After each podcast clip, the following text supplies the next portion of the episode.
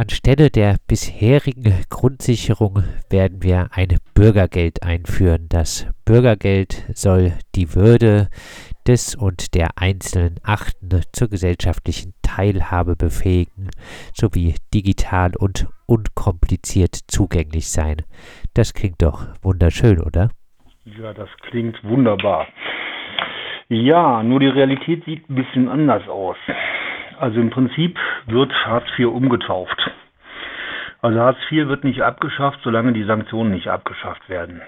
Hartz IV wird nicht abgeschafft, solange die Regelleistungen so niedrig sind. Daher ist es ein Etikettenschwindel und nichts anderes. Wir reden nicht nur über Hartz IV, wir reden auch über SGB XII Leistungen und äh, wir reden natürlich auch über Niedriglöhner und wir reden über äh, wir reden über Asyl-BLG-Leistungen, also die Leistung für Geflüchtete. Das heißt, wir reden über eine deutlich größere Gruppe, die dort von diesen Hungerlöhnen oder Hungereinkommen klarkommen müssen. Und das finde ich nochmal ganz, ganz wichtig. Wir sind, sind und sollen und müssen eine solidarische Gesellschaft sein. Und wir müssen alle die Gruppen, um die es geht, bis hin zu Jugendlichen, die Jugendhilfeleistungen erhalten, als vierte Gruppe da im Visier haben und nicht, nicht nur über Hartz IV reden. Und ich finde besonders wichtig auch nochmal im SGB XII, das sind die alten, kranken und kaputten, wenn ich es mal salopp sagen würde, die Altersrentner, die Erwerbsgeminderten, die ihr Leben lang auf die Grundsicherungsleistung angewiesen sind. Für die ist das tatsächlich lebenslang und für die das nicht genug zum Leben und nicht genug zum Sterben ist. Und daher muss ich in dem Bereich, muss die Solidarität auch in die Bereiche reingehen. Um das nochmal so deutlich zu sagen. Ja, was äh, für Punkte müssten sich für diese genannten Personenkreise äh, auch für Asylbewerberleistungsempfängerinnen und SGB 12 Empfängerinnen äh, dringend verbessern? Also der allererste und wichtigste Punkt ist es meiner Meinung nach erstmal die Leistungshöhe. Das heißt, mit 446 Euro und äh, geplanter Erhöhung von 3 Euro nächstes Jahr kommt kein Mensch über die Runden. In diesem Geld ist Strom drin, in diesem Geld ist Bekleidung drin, in diesem Geld ist Hausrat drin, alles. Das ist deutlich zu wenig. Man kann sich gewiss darüber streiten, wie viel notwendig ist, aber da muss eine 6 vor der, vor der mindestens eine 6 vor, vor der stehen. Und vorher reicht es nicht. Das wäre für mich der aller, allererste Punkt. Es muss eine menschenwürdige Teilhabe muss möglich sein. Der zweite Punkt ist, es geht ja darum, Hartz IV umzubenennen, beziehungsweise äh, letztendlich die SPD und die Grünen vor dem Schmach, den sie eingeführt haben, zu retten, namentlich. Das bedeutet natürlich dann auch, Hartz IV ist so lange Hartz IV, solange sanktioniert wird. Das Bundesverfassungsgericht hat äh, 2000, äh, äh, vor zwei Jahren im Dezember 2019 die 100%-Sanktionen endlich abgeschafft. Es hat endlich die Sanktionen in Unterkunftskosten abgeschafft, aber Sanktionen sind auch jetzt noch möglich. Und Sanktionen sind auch nicht nur im Rahmen von klassischen Sanktionsrecht Hartz IV, sondern auch im Rahmen von Mitwirkungspflichten, Pflichten, vorläufiger Leistungsversagung und so weiter möglich.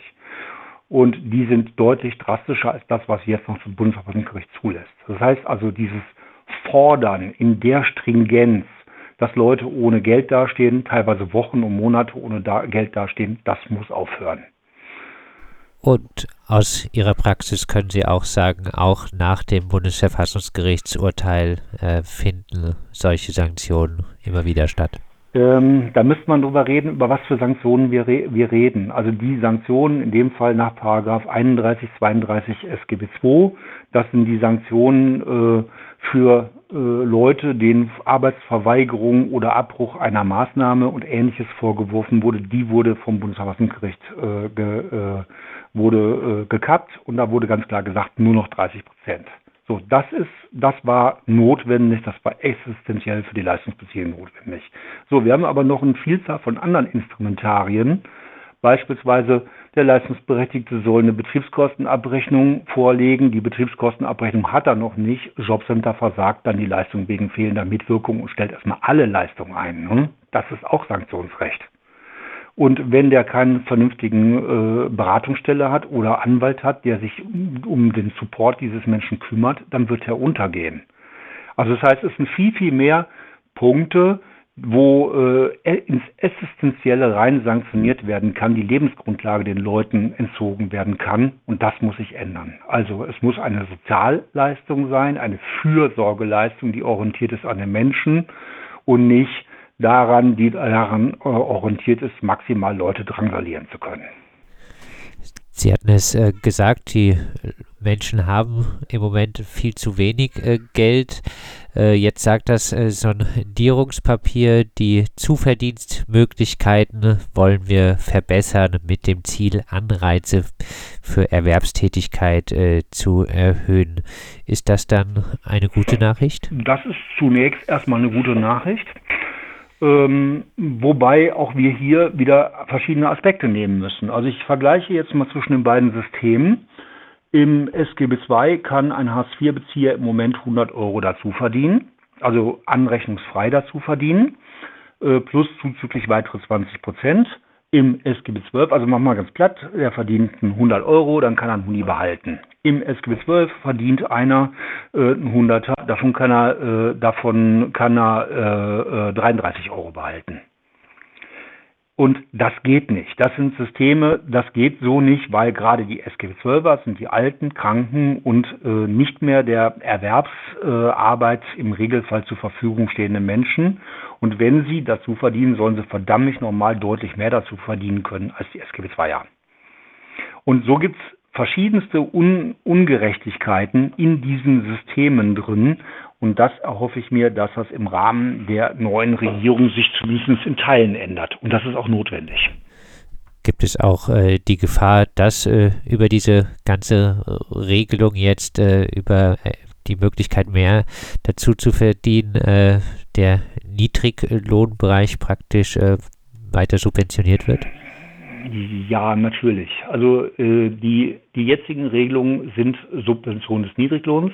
So, und es ist tatsächlich, es wird ein Balanceakt werden, eine geeignete Lösung zu finden, wie man Zuverdienst, der soll sich lohnen, wie man es organisieren kann. Also ich bin gespannt, was die Regierung, was die neue Regierung dort zaubert, welche Wege sie geht. Das wird seit Jahrzehnten, seit einem Jahrzehnt diskutiert, wie man das macht. Und eigentlich kann, ich hoffe, dass alles nur besser wird als wie bisher. Andererseits sehe ich natürlich auch die Gefahr, der Mindestlohn wird erhöht, das ist super. Andererseits sehe ich auch die Gefahr, dass die neue Regierung eine Erhöhung des, äh, der, der Minijobs äh, deutlich plant. Das heißt also keine, äh, genau nicht auf reguläre Beschäftigung, sondern auf irreguläre Beschäftigung setzt. Das ist äh, sehr kritisch zu sehen und das wird auch äh, die Ausweitung des Niedriglohns in Teilen bedeuten. Dann äh, abschließend noch einmal ein äh, zusammenfassender äh, Appell an die neue Regierung aus sozialpolitischer Sicht. Also ich hoffe, dass erstmal, dass die Jugend, die SPD-Jungen, die, äh, die Grünen-Jungen und von mir aus auch die FDP-Jungen äh, ganz stark Druck macht und sagt, äh, wir versuchen tatsächlich was zu ändern. Ich hoffe, dass die Parteien insgesamt eine, äh, nicht nur Kapitalinteressen im Blick haben, sondern Interessen der Menschen. Ich hoffe, dass sie das Klima im Blick haben. Ich hoffe, dass sie im Blick haben, die sich immer stärker organisierenden Rechtsradikalen und dass das Dinge sind, wo ganz viel sich bewegen muss, weil sie schaffen den Nährboden dafür.